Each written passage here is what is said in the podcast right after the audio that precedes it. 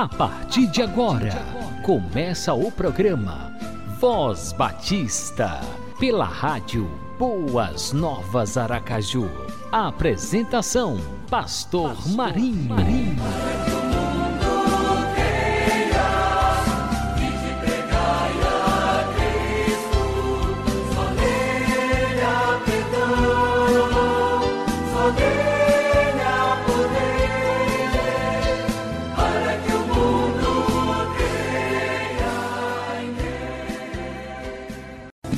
Para você que está conectado na Rádio Boas Novas Aracaju. Estamos começando mais um programa Voz Batista. Shalom Adonai Shalom. Que a gloriosa paz do Senhor Jesus esteja sempre presente na sua vida. É sempre bom contar com a sua companhia, com o prestígio da sua audiência.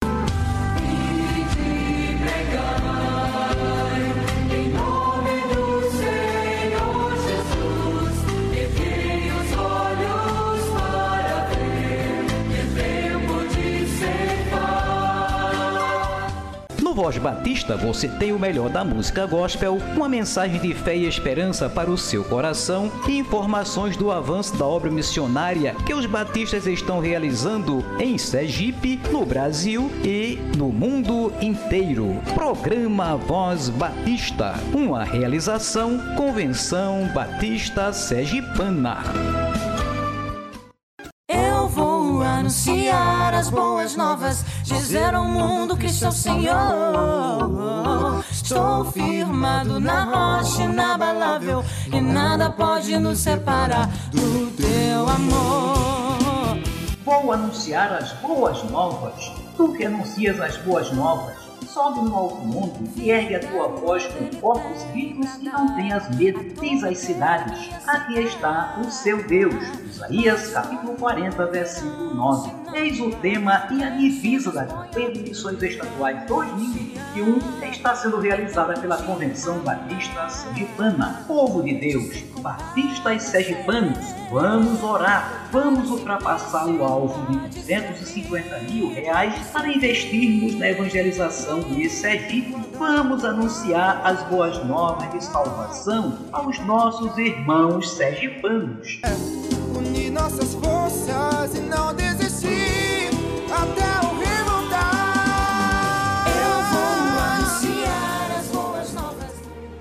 Irmãos queridos, nós vamos abrir a palavra de Deus no Salmo 42. Salmo 42. Salmo 42 está escrito: Como suspira a corça pelas correntes das águas, assim por ti, ó Deus, suspira minha alma. A minha alma tem sede de Deus, do Deus vivo. Quando irei e me verei perante a face de Deus? As minhas lágrimas têm sido meu alimento dia e noite, enquanto me dizem continuamente: O teu Deus, onde está? Lembro-me destas coisas, e dentro de mim se me derrama a alma, de como passava eu com a multidão de povo e os guiava em procissão à casa de Deus. Entre gritos de alegria e louvor, multidão em festa, porque estás abatido, ó minha alma, porque te perturbas dentro de mim. Espera em Deus, pois ainda o louvarei, a Ele, meu auxílio e Deus meu. Sinto abatida dentro de mim a minha alma. Lembro-me, portanto, de ti nas terras do Jordão e no monte Hermon e no outeiro de Mizar. Um abismo chama outro abismo. Ao fragor das tuas catadupas, todas as tuas ondas e vagas passaram sobre mim. Contudo, o Senhor durante o dia me concede a sua misericórdia forte. E à noite comigo está o seu cântico, uma oração ao Deus da minha vida. Digo a Deus, minha rocha, por que te olvidaste de mim? Por que hei de andar eu lamentando sobre, sobre a opressão dos meus inimigos? Esmigalham-se-me os ossos quando os meus adversários me insultam, dizendo e dizendo: teu Deus, onde está? Porque estás abatido, minha alma, porque te perturbas dentro de mim. Espere em Deus, pois ainda louvarei a Ele, meu auxílio e Deus meu.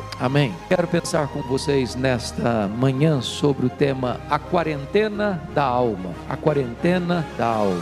Nós estamos vivendo dias difíceis, desde março do ano passado, quando tantas pessoas gostariam de estar na casa de Deus e são privadas desse privilégio. Outras, talvez podendo estar na casa de Deus, privam a si mesmas desse privilégio. Esse Salmo 42 abre o que nós chamamos do segundo livro do Saltério. Vocês sabem que os 50, 150 salmos estão divididos em cinco livros, como que o Pentateuco da salmodia, da poesia, interrompendo uma série de salmos de Davi. Quase todos os salmos, praticamente todos os salmos do primeiro livro são de Davi. E esse salmo composto, conforme está escrito aí pelos filhos de Coré, que eram cantores, retrata para nós o fato deste salmista estar exilado, estar lá no extremo norte de Israel, no sopé do Monte Hermon, e além de estar privado de estar na casa de Deus, louvando a Deus, liderando o povo de Deus na adoração e no louvor, o salmista ainda está encurralado por inimigos que não têm a mesma fé e que zombam de sua fé e que o insultam, dizendo: Teu Deus onde está? Passando a ideia de que Deus o havia desamparado e que nem mesmo Deus podia salvá-lo daquela situação. Esse é o contexto, esse é o pano de fundo, essa é a moldura desta,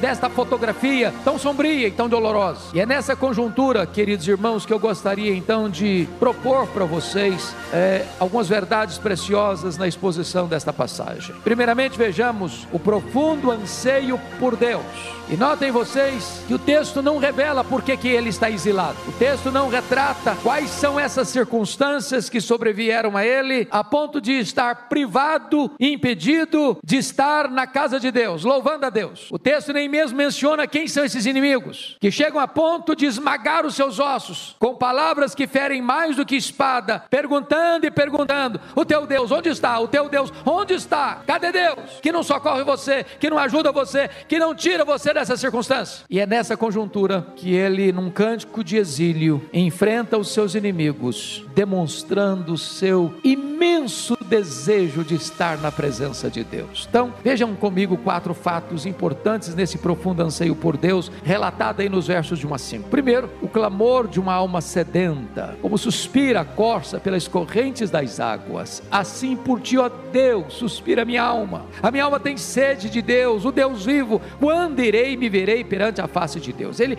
ele é um homem do campo e ele conhece a realidade desse território e ele sabe o que é uma corça, ele sabe o que é esse animal tão veloz e tão rápido, sôfrega, é, esta corça correndo, sedenta, saquiosa, para bebe, abeberar-se, para encontrar uma fonte de água e descedentar-se. E como esse animal sedento que saltita, que pula, que corre velozmente na direção da água para matar a sua sede, ele diz: Assim é que está a minha alma, com sede de Deus ansiosa por Deus, desejosa por Deus, do Deus vivo. É a primeira vez que essa expressão aparece nos Salmos, o Deus vivo. E ele vai dizer no verso 2: A minha alma tem sede de Deus. Eu não tenho sede de dinheiro, eu não tenho sede de riqueza, eu não tenho sede de sucesso, eu não tenho sede de fama, eu não tenho sede de prestígio, eu não tenho sede de prazeres, eu não tenho sede das coisas do mundo, ele tem sede de Deus. Amados irmãos, é curioso que ele mencione o seu anseio por Deus, recorrendo aquilo que é mais é, vital para a vida, que é água. A água é mais urgente que o próprio alimento. Você consegue passar alguns dias sem comer, você consegue jejuar, mas quando chega a sede, ela não pode ser mais protelada, ela não pode ser mais adiada. A sede vai consumindo você, vai esmagando você, vai cholando você, a sede mata você. E ele está dizendo: é, é com essa intensidade com essa prioridade é que a minha alma anseia por Deus. Até que ponto a nossa alma tem esse tipo de sede? Até que ponto aqueles que estão em quarentena estão desejosos da presença de Deus? Talvez um dos grandes riscos da nossa geração, irmãos, é que muita gente que foi privada de estar na casa de Deus ou impedida de estar na casa de Deus está se acomodando, está se conformando, está ah, como que ah, uma luz bruxuleando, apagando o seu fervor, o seu entusiasmo, a sua alegria, o seu prazer, a sua necessidade, a sua vontade de estar na presença de Deus, na casa casa de Deus, com o povo de Deus. Mas em segundo lugar, note comigo o sofrimento desse exilado no versículo 3. As minhas lágrimas têm sido o meu alimento de noite, enquanto me dizem continuamente: O teu Deus, onde está? Vejam vocês que, assim como ele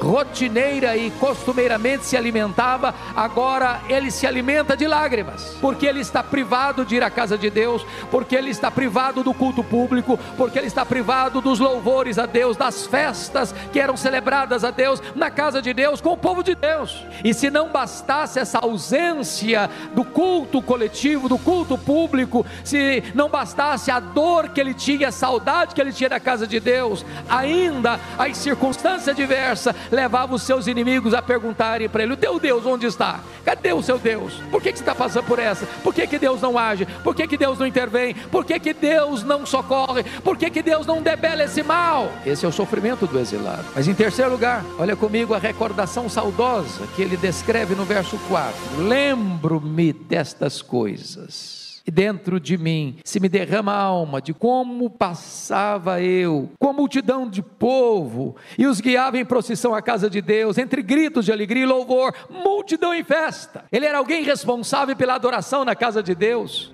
Ele traz à sua memória as melhores imagens do passado. Ele recorda os tempos mais áureos da sua vida espiritual, quando ele liderava caravanas e caravanas nas festas à casa de Deus. Procissão procissão e mais procissão, gente e mais gente, multidão e mais multidão, e ele liderando esse povo, a casa de Deus, cantando, adorando, celebrando, festejando. Eu quero encorajar você que está aí nos acompanhando e os irmãos que estão aqui, a puxarmos o fio da nossa memória. Quem sabe você já teve tempos na sua vida espiritual, você era muito mais vibrante do que é hoje. Você tinha muito mais entusiasmo em estar na casa de Deus que tem hoje. Quando falava para você, vamos à casa do Senhor, você dizia, eu estou feliz feliz por isso, vamos sim. Quando você compreendia que um dia na casa de Deus valia de fato e vale mais do que mil dias nas tendas da perversidade. Oh, amados, quantas pessoas já apagaram da memória esse tempo tão gostoso, quando se podia celebrar na casa de Deus com festa, com entusiasmo, com todo o povo reunido. Saudosa memória, como diz um dos nossos hinos, saudosa memória. Mas em quarto lugar, vejam comigo que diante desta saudade que ele tem e dessas memórias que ele tem dos dias áureos, áureos da sua caminhada com Deus, ele precisa acalmar o seu próprio coração e tem, em quarto lugar, a conversa diante do espelho. No versículo 5, confira comigo. Porque estás abatido, minha alma, porque te perturbas dentro de mim. Espere em Deus, pois ainda louvarei a Ele, meu auxílio, Deus meu. Tem hora que você precisa olhar no espelho da sua alma e conversar com você mesmo. Tem hora que você precisa ser o seu próprio terapeuta, o seu próprio consolador. Tem hora que você precisa chamar a atenção de você mesmo.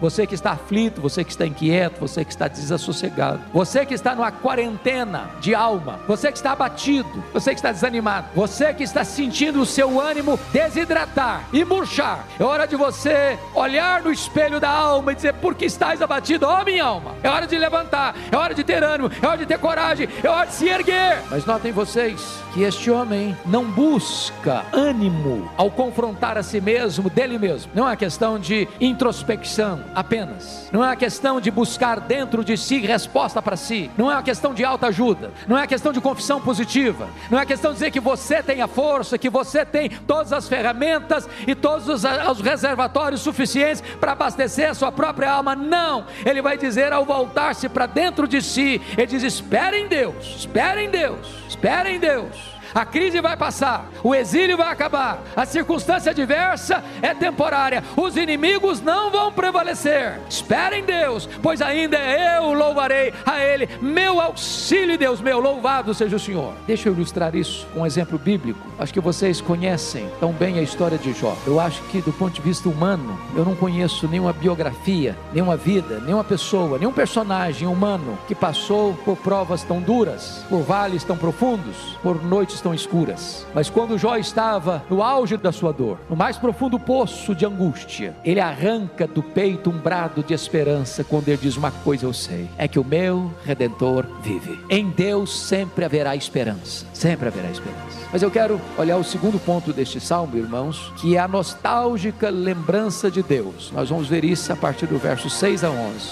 Veja comigo. Ele está lá nas fraldas do Monte Hermon. Ele está lá no local onde nasce o rio Rio Jordão. Ele está vendo as torrentes descendo das encostas e cachoeiras caindo em forma de catadupas. E ele está se vendo sendo arrastado por essas correntezas. E isso é uma imagem do intenso sofrimento do nosso coração. E aqui algumas lições devam ser destacadas. Primeiro, o abatimento deste exilado. Olha o versículo 6. Sinto abatida dentro de mim a minha alma. Lembro-me, portanto, de ti nas terras do Jordão, e no monte Hermon, e no outeiro de Mizar. Vejam vocês que ele está exilado lá no extremo norte de Israel, lá nas fraldas do monte Hermon, que é a montanha mais alta de Israel, cujo cimo fica sempre coberto de gelo e estas águas do Jordão vão se formando tanto do arroio que brota da terra, como do degelo do Monte Hermon. Ele está lá, exilado, longe, longe de Jerusalém, longe da casa de Deus, longe do povo de Deus, cercado de inimigos. E o que ele confessa para nós é: sinto abatida dentro de mim a minha alma. Deixa eu fazer uma pergunta: você já sentiu a sua alma batida dentro de você? Esse tempo aí de pandemia, tem hora que dá uma agonia em você, não? Quando você pensa que vai melhorar, começa a complicar de novo. E quando a alma dele começa a ficar abatida dentro dele, ele começa a fazer o quê? Lembrar-se de Deus. Lembra-me de ti. Lembra-me de ti. Mas notem vocês, segundo lugar, que ele começa agora a narrar no verso 7 uma enxurrada de problemas. Olha o verso 7 comigo. Você pode ler comigo o 7, vamos juntos? Um abismo chama outro abismo. Ao fragor das tuas catadupas. Todas as tuas ondas e vagas passaram sobre mim. É como se eu estivesse dizendo assim: o problema se agravou, porque o cenário é este. Ele está ali onde brota o Jordão, e ele está ali numa hora em que a neve, o gelo vai se desligando, vai se desprendendo, e aquelas enxurradas descendo morro abaixo e vão formando um rio caudaloso, e ele tem seus pés arrancados do chão, e ele é levado por essa enxurrada. Ele tenta é, firmar os pés e não consegue, e ele vai descendo de abismo em abismo e vai sendo levado por essas torrentes, por essas catadupas. Não é assim às vezes na vida? Às vezes, e via de regra, um problema nunca vem sozinho, ele sempre vem acompanhado de outros problemas. Quanta gente assim, querendo respirar, querendo botar o nariz para lado de fora, e parece que as ondas e vagas vão passando em cima dele, vão passando em cima dele, vão passando em cima dele, vão moendo, vão afogando, vão submergindo, vão atormentando a alma. É assim que se sente. Talvez é assim que você se sente, você que está aí nos acompanhando. Mas em terceiro lugar, o socorro divino. Olha o verso 8 comigo. Contudo, preste atenção nesta conjunção adversativa. Diante da tempestade de problema, vem uma, uma nesga de esperança. Contudo, Senhor, durante o dia me concede a sua misericórdia e à noite comigo está o seu cântico. Preste atenção, a circunstância não mudou, o problema está aí, a crise está instalada, ele está exilado, sua alma está de quarentena, ele está longe da casa de Deus, ele está cercado de inimigos, as circunstâncias são avassaladoras ele está sendo levado de queda em queda, de abismo em abismo, as circunstâncias estão levando a uma espécie de afogamento. Entretanto, apesar disso, apesar disso, ele diz no verso de número 8: Contudo, Senhor, durante o dia, me concede a sua misericórdia. Você só consegue viver dia após dia por causa da misericórdia de Deus. Quando você pensa, eu vou perecer, Deus vai lá e bota uma B12 na sua veia, cheia de misericórdia, e você se levanta. E quando chega de noite, em vez de você perecer, em vez de você sucumbir, em vez de você se capitular diante da crise medonha e gigantesca, o próprio Deus, durante a noite, coloca nos seus lábios um cântico, e você faz deste cântico a sua oração ao Senhor. Mas em quarto lugar, veja você a oração do oprimido, no versículo 9: Digo a Deus, minha rocha, por que te olvidaste de mim? Por que te esqueceste de mim? Porque hei de andar eu lamentando sob a opressão dos meus inimigos. Agora você percebe que, é, embora ele se sinta por um momento esquecido, ele, ele, ele é regido pela fé e não pelo sentimento. Porque tem hora que o seu sentimento é levado a pensar assim: cadê Deus mesmo? O inimigo parece estar até certo. Cadê o teu Deus? E eu olho, meu Deus, cadê você? Cadê o Senhor? Onde está o Senhor? Por que, que eu estou nessa? Por que, que eu estou passando por isso? Isso é o sentimento. Mas a fé diz assim: digo a Deus, minha rocha. Agora, quem é o homem que diz que Deus é a sua rocha? É o camarada que não está botando pé no chão, que está sendo levado de roldão em roldão, de catadupa em catadupa, de abismo em abismo, de onda em onda. A circunstância é que o pé não está no chão, mas Deus diz: pela fé eu creio que Deus é a minha rocha. Oh, louvado seja o Senhor! Nós não somos governados pelos nossos sentimentos, nós não somos governados pelas nossas circunstâncias, os inimigos não podem prevalecer, porque pela fé nós dizemos: Deus é a minha rocha. Mas agora vem o insulto do adversário, versículo 10. Você pode ler o 10 comigo? Vamos juntos? Esmigalham-se-me os ossos, quando os meus adversários me insultam, dizendo e dizendo: Teu Deus, onde está? Veja vocês, amados irmãos, que palavras machucam e ferem mais do que uma espada, do que uma faca afiada. Palavras atingem os ossos, quebram os ossos, esmigalham os ossos. E notem que as palavras dos adversários, os seus adversários, insultam esse camarada, insultam esse homem de Deus. Mas não está insultando porque ele cometeu pecado, porque ele está ah, em queda moral, porque ele está numa situação ah, de vexame opróbrio público. Não, não, não. O inimigo insulta na sua fé, nas suas convicções, na sua estrutura doutrinária, nos seus valores espirituais. O insulto do inimigo vem nessas palavras: O teu Deus onde está? Se você é servo de Deus, por que você está nessa? Se você é crente, por que você está nessa crise? Se você serve a Deus, por que, que a Covid te pegou e jogou num leite hospital e levou você a ficar entubado? Se você é crente, por que, que você está sepultando seus mortos? Cadê Deus? Por que, que você está desempregado? Por que você está nessa crise toda? Por que você está nessa circunstância toda? Por que, que você está exilado? Por que, que você não pode nem sequer ir à casa de Deus? Cadê o seu Deus? Ele diz que esse tipo de a crítica ou esse tipo de insulto era tão forte que chegou a esmigalhar seus ossos. Vocês acham que o mundo está zombando da igreja? Quanta gente zombando da nossa fé? Quanta gente escarnecendo da nossa confiança em Deus? Por isso, queridos irmãos, é preciso dizer a você que Deus tem dois santuários. Este aqui onde nós estamos é um santuário de Deus. Deus habita no meio do seu povo, mas Deus tem um outro santuário dentro da sua alma. Deus tem um santuário dentro do seu coração. Ele habita com abatido de coração. Ainda que você esteja exilado, sua alma esteja em exílio, sua alma esteja em quarentena, seja lá no seu quarto, seja lá na sua casa, seja lá no seu escritório, seja lá onde você estiver, Deus habita com você, Deus está com você, Deus é a sua rocha, Deus é o seu amparo, Deus é o seu auxílio e você não pode sucumbir ao insulto dos inimigos. Por isso, eu concluo com o versículo 11, quando ele repete as mesmas palavras do verso 5 e vai repeti-las de novo no 43, 5 porque os estudiosos dizem que o Salmo 42 e o 43 é um salmo só. O Salmo 43 não tem cabeçalho, ele segue a mesma linha de raciocínio, ele retrata a libertação do salmista, ele tira o salmista do exílio, lá das terras do Monte Hermon, do nascedouro do Jordão, e o transporta de volta para Jerusalém, para a casa de Deus. E ele vai dizer nos 43, 4: Então irei ao altar de Deus, de Deus que é a minha grande alegria, ao som da harpa eu te louvarei, ó oh, Deus, Deus meu, você que é de Deus, você que ama Deus, você que está em quarentena de alma, você que está afastado da casa de Deus, impedido de vir à casa de Deus, que você possa também dizer como este homem: então eu irei ao altar do meu Deus, ao som de harpa, com o melhor instrumento, e para dizer que Deus, não a saúde, não a riqueza, não a prosperidade, não o sucesso, é a minha grande alegria, mas Deus é a minha grande alegria. Então, gostaria que você lesse comigo, por gentileza, a sua voz, o versículo de número 11. Vamos juntos? Porque estáis abatida, ó minha alma, por que te perturbas dentro de mim? Espere em Deus, pois ainda louvarei, a Ele, meu auxílio e Deus meu. Deus falou comigo e com você pela Sua palavra, e agora Deus espera que você converse com a sua própria alma e pergunte à sua alma: por que estás abatido? Por que te perturbas? E Deus tem uma ordem para mim e para você: espere em Deus, espere em Deus. E Deus espera que você faça uma promessa para Ele: eu ainda te louvarei, porque tu és o meu Deus, porque tu és o meu auxílio. Que Deus nos abençoe. Ouça agora a palavra do diretor executivo da Convenção Batista Sergipana, Diácono Adoniran Judson.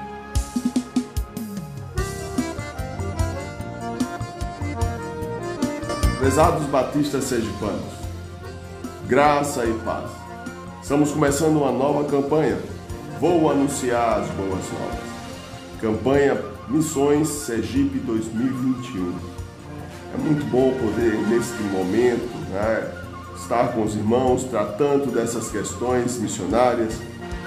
Sei que no ano difícil ainda, Esse ano 2021 será um ano ainda muito difícil com essas crises que estamos vivendo na saúde, mas sabemos que o Senhor Deus está conosco. Nosso campo missionário está continuamente em serviço. Nós não paramos em nenhum momento. Pelo contrário, estamos ainda com muita demanda.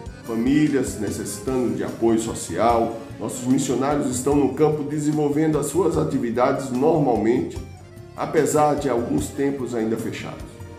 Mas a família, as pessoas, né, ainda precisam ouvir do Senhor Jesus Cristo. E nós não podemos parar. Estamos com todos os cuidados, é claro, né, todas as questões sanitárias sendo levadas em consideração. Mas quero fazer um desafio aos irmãos, que esse ano 2021 seja tão profícuo como foi o ano passado.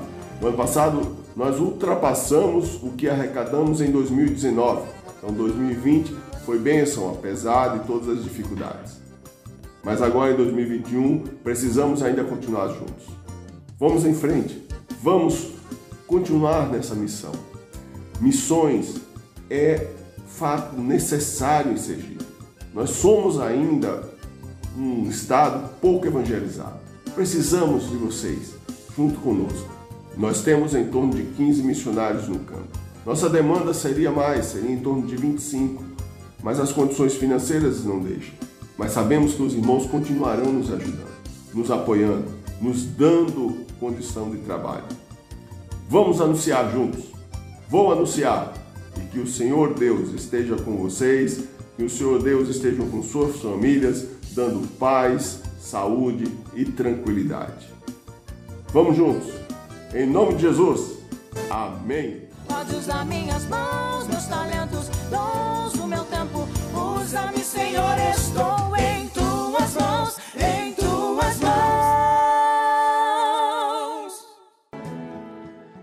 O Voz Batista fica por aqui. Obrigado pela sua companhia. Aquele abração no coração, muita saúde e paz para você e a sua família. E agora vamos orar. Obrigado, Senhor, por mais um programa Voz Batista. Obrigado pela vida de cada amigo ouvinte que esteve acompanhando a nossa programação. Entregamos em tuas mãos, Pai bendito, as nossas vidas e levantamos o nosso clamor aos céus por todas as pessoas que estão enfermas, não somente por conta do coronavírus, mas de tantos outros vírus, tantos outros males que têm assolado o nosso Brasil e este mundo.